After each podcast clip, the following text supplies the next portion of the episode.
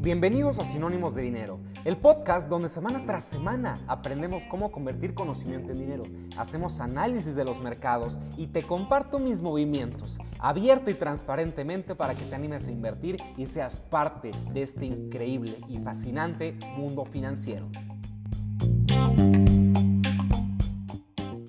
Bienvenidos a un episodio más de Sinónimos de dinero, el podcast donde semana tras semana analizamos los mercados financieros, te damos noticias, te comparto técnicas de ahorro, hablamos de finanzas personales, de inversiones, de crecimiento personal, de libros, en fin, de muchas cosas. Y hoy no es decepción. Hoy viernes de viernes 13 de mala suerte, pero que para los mercados fue todo lo contrario.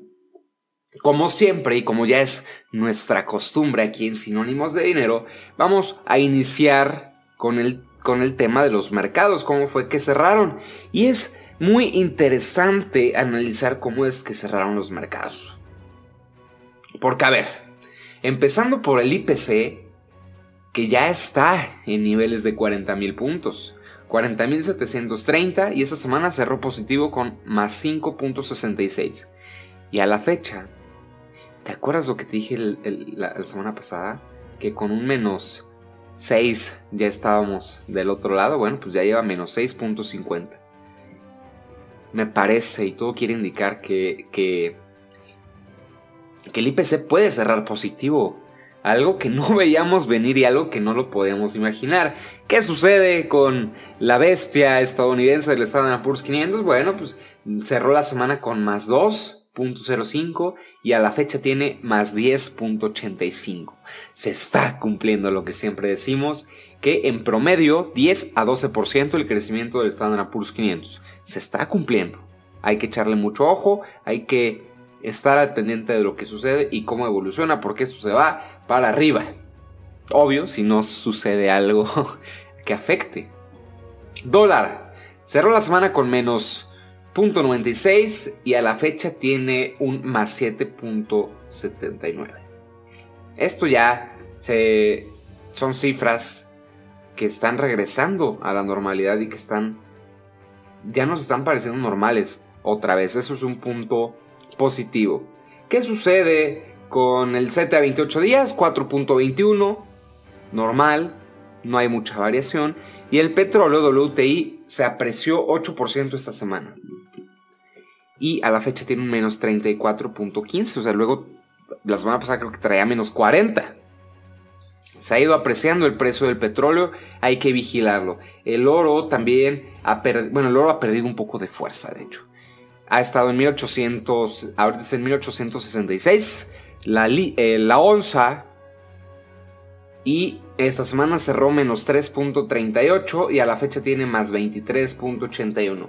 Mientras más suban los índices, de, mercado, de activos financieros, las materias primas van a tener tendencia a la baja. ¿Por qué? Porque recordemos que un activo financiero es un activo intangible. Las finanzas son intangibles, mientras que el oro es una materia prima. Por lo tanto, ahí hay una correlación. ¿Qué noticias importantes hay con respecto a, nuestro país, a México, en caso de que me escuches aquí? Bueno, la importante es que Fitch Ratings reafirmó la calificación crediticia para México en BB- con perspectiva estable. En su comunicado, Fitch indica que la calificación se encuentra respaldada por un marco de políticas macroeconómicas consistente, finanzas sólidas y relativamente estables, y una proyección de estabilización de la deuda gubernamental PIB que va de acuerdo con la mediana BBB. Sin embargo, menciona que la calificación se va restringida por una gobernanza relativamente débil y un bajo crecimiento a largo plazo. ¿Qué interpretamos de esta noticia? Que sí, Estamos en calificación crediticia BB menos. Recordemos que todavía no estamos en el grado de inversión que, desearíamos, pero sin embargo sí estamos en un... O sea, BBB menos todavía significaría que estamos en grado de inversión, que todavía podría ser confiable el invertir en México.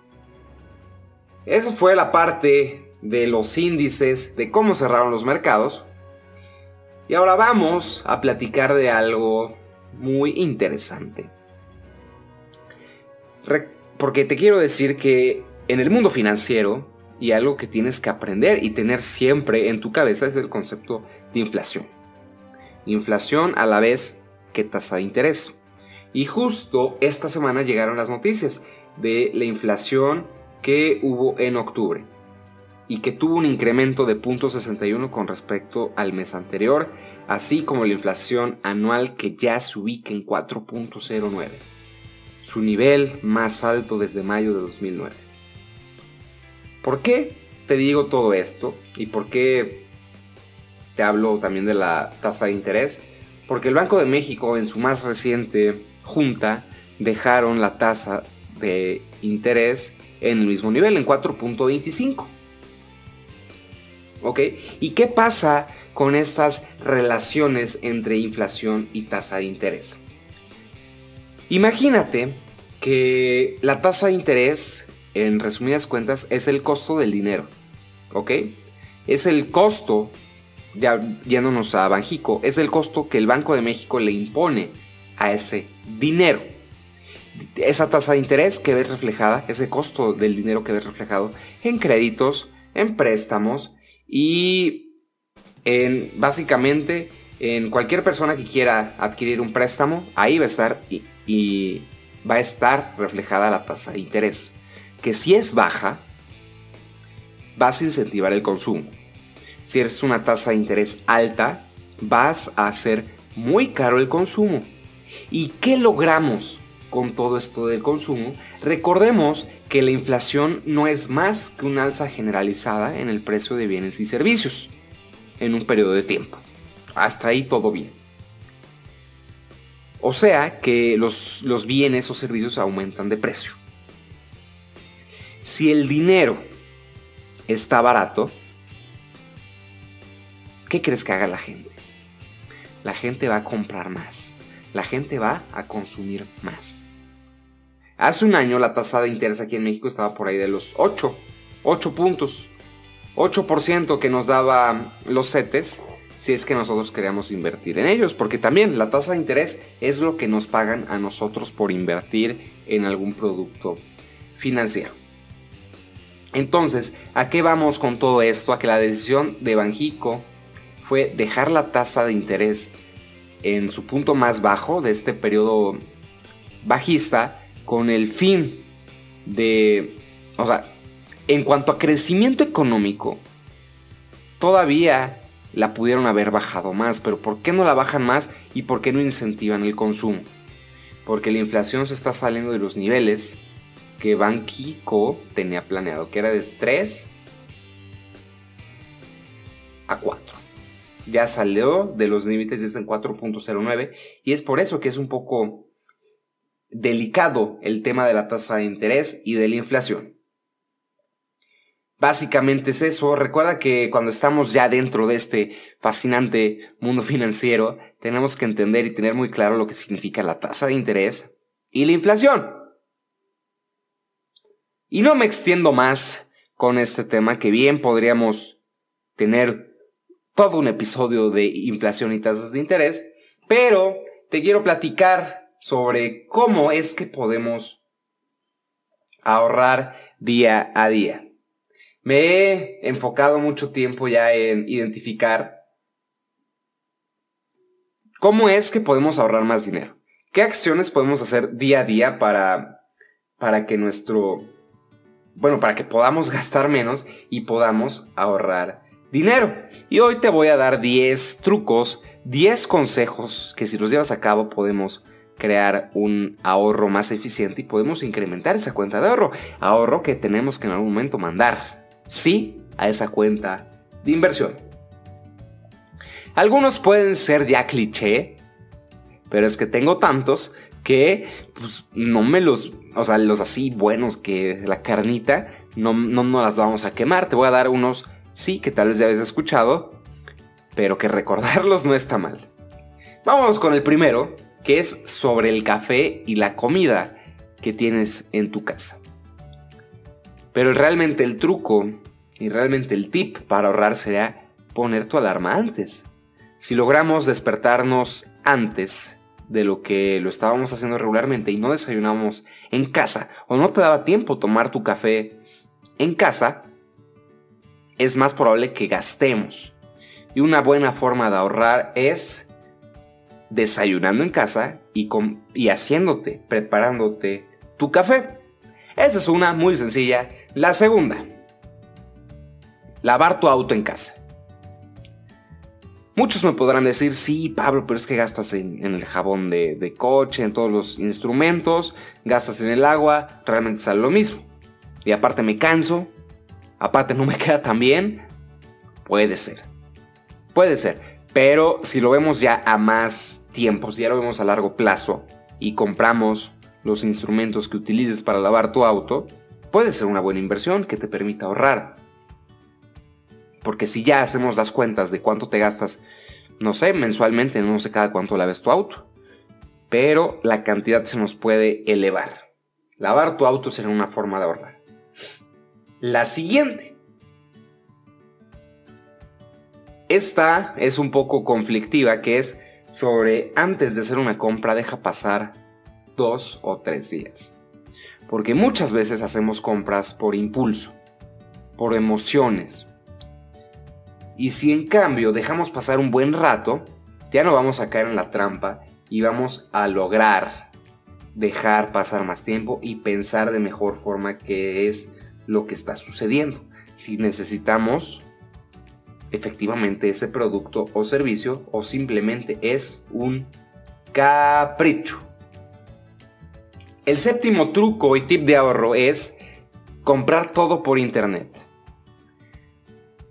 ¿Por qué comprar todo por internet es una forma de ahorrar? En primera, porque todo lo, bueno, no todo, pero si sabes buscar bien, regularmente en las páginas, o sea, si compras ropa, todo es más barato. Si te vas a la parte del outlet de, de rebajas, pues va a estar todo más barato que si te vas a la tienda física. Hasta ahí todo bien. Y si eso lo aumentas, que no gastas gasolina y que no te mueves de tu hogar, ya sabemos que realmente sí es una buena forma de ahorrar. Comprando en internet, si quieres hasta automatizar todo lo que compres de, no sé, de, despensa de, productos de, de, aseo en Amazon y hasta te hacen un descuento. Simplemente es cuestión de conocer estas herramientas y llevarlas a la práctica. Compra todo por internet y te aseguro que vas a ahorrar de forma importante.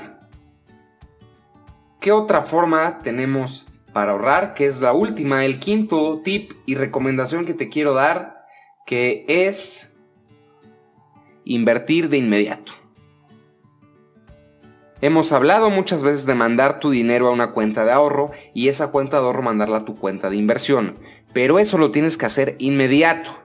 No dejes pasar mucho tiempo y en cuanto te caiga tu dinero de la quincena, cuando te caiga ese pago, mándalo directamente y eso te va a permitir ahorrar efectivamente y si quieres también invertirlo. Piénsalo de esa forma, no dejes pasar más el tiempo e identifica esos momentos en los que tal vez estamos dejando pasar una buena oportunidad de ahorrar. Y ahora, en la sección de recomendaciones, te quiero recomendar un libro que todavía no lo termino, pero que ya te quiero recomendar porque ya lo estoy llevando totalmente a la práctica. El libro de Mañanas Milagrosas. El libro de Mañanas Milagrosas nos dice que va a transformar nuestra vida, va a impulsar todo, todo lo que hacemos nuestra vida antes de las 8 de la mañana. Y en esencia, el libro pues nos habla del autor, de, de que tuvo algunos accidentes y cómo fue que a partir de identificar